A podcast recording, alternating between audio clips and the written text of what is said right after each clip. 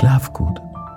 Eine Carpe Diem gute Nachtgeschichte zum Einkuscheln, Ankommen und Träumen. Dieses Mal Jahresringe von Julia Rabinowitsch. Gelesen von Wolfgang Wieser.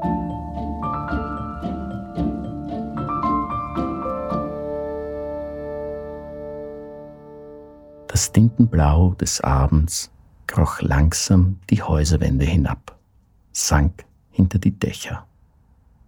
Das Licht der Stadt hielt dagegen. Im Nachbarzimmer auf der anderen Seite der Wand tönte blechern ein Lautsprecher. Die Straßenbahn lieferte ausgleichende Schärfe, während sie in die Nebenstraße einbog. Zehn vor acht. Er müsste bald da sein. Sie drehte Musik auf, leise Musik, deckte den Tisch festlich mit Lilienporzellan, stellte die Amaryllisblumen in eine hohe Glasvase, alle 58 rot gestreiften dünnen Kerzen in die Glasur der Tortenoberfläche, für jedes Jahr eine, und dachte dabei an das erste Treffen. Sie konnte sich so gut an diesen Abend erinnern. Warme Sonne zwischen den Schulterblättern, lange Schatten am Kiesweg vor dem Deich. Müde Familien, die Sonntagabends von den Badestellen der Vorstadt zurückradelten. Schlafende Kinder in Plastikfahrradsitzen, deren Köpfe von einer Seite auf die andere pendelten, wie Puppenschädel. Der Park leerte sich. Sie aber waren noch dort geblieben und hatten der Sonne zugesehen, bis sie einen roten Streifen auf das Wasser malte, Goldsprenkel, die sich in Wellen verliefen und angespannt geschwiegen. Es war klar, dass etwas geschehen musste, aber es geschah nicht und mit jeder Minute angespannten Wartens, das sich wie Strudelteig zog, wurden sie beide nervöser und unsicherer. Ihre Mutter hatte ihr früher vor dem Schlafengehen Märchen erzählt, in denen die Liebenden sich küssen mussten, um dem bösen Wassergott, der unter der Oberfläche hauste, entkommen zu können. Und sie mussten es geschafft haben, bevor der letzte Sonnenstrahl das Wasser berührte. Sonst wären sie getrennt und verloren. Sie hatte später nach diesen Märchen gesucht und es nirgendwo gefunden, weder in den deutschen noch in den angelsächsischen Märchen. Die Mutter hatte es wohl erfunden. Sie saßen damals da, sahen dem Versinken der Sonne zu, roter Streifen, der über die Deichfläche zerfloss, die ersten Sterne, die im Violett des Abendhimmels aufblinkten, Goldsprenkel auf den Wellen und bald einfallende Dunkelheit und er ließ den Arm wie zufällig an ihrer Schulter herabfallen, auf die warme Haut, die sandig war und nach Sonnenmilch roch. Sie wendete ihm ihr Gesicht zu, braungebrannte Haut und grüne Augen, und sie küssten sich, gerade noch rechtzeitig. Der Anfang. Sie waren so jung gewesen, sie hatten keine Ahnung gehabt, wohin die Zukunft sie führen würde.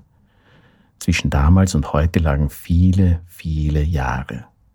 Dazwischen lagen Streitereien und Wunden, Küsse und Versprechen, Geduld und Neugier. Sie dachte an sein Gesicht. Jungenhaftes Lachen mit Grübchen in den Wangen, rötliches Haar, das jetzt grau wurde und sehr helle Haut, die immer noch zu Sonnenbrand tentierte. Sommersprossen über das Gesicht, den Nacken, die Schultern. In Irland fragten ihn alle Touristen nach dem Weg.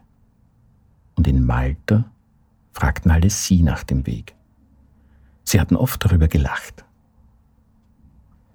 Sie hatten beide einen miesen Orientierungssinn.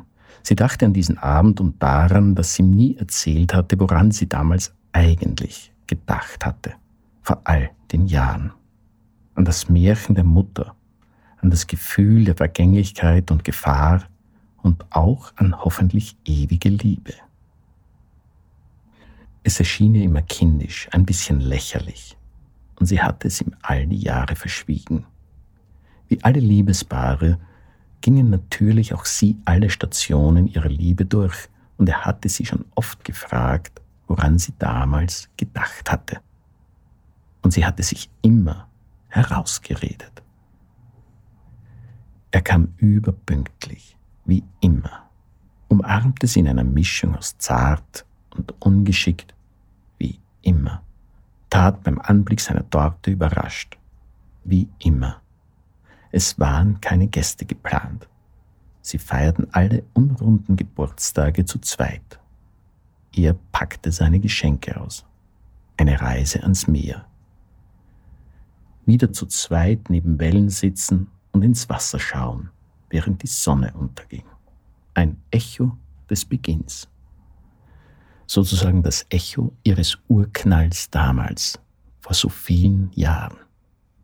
Sie hoben gemeinsam die Sektgläser, Glas klirrte auf Glas, ein schöner, hoher Ton. Sie sahen sich in die Augen dabei, dieselben Augen, grün und grau, die einfach etwas mehr Falten rundherum angesammelt hatten.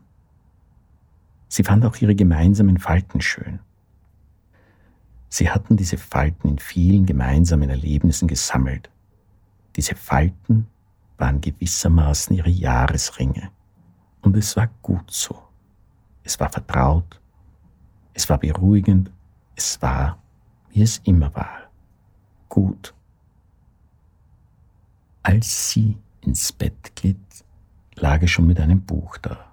Sie nahm es ihm aus den Händen. Heute erzähle ich dir ein Märchen, sagte sie. Das gehörte nicht zum üblichen Ablauf. Er sah sie durchaus überrascht an und setzte die Brille ab. Was für ein Märchen denn? fing er an. Sie unterbrach ihn. Das Märchen von den beiden Liebenden, die vor dem schrecklichen Wassergott fliehen müssen. Wieso? Weil wir das sind. Er runzelte die Stirn. Und? Sind wir denn dem Bösewicht entkommen? Du scheinst ja mehr zu wissen als ich. Sie sagte nichts, sondern legte einfach ihre Lippen auf die seinen.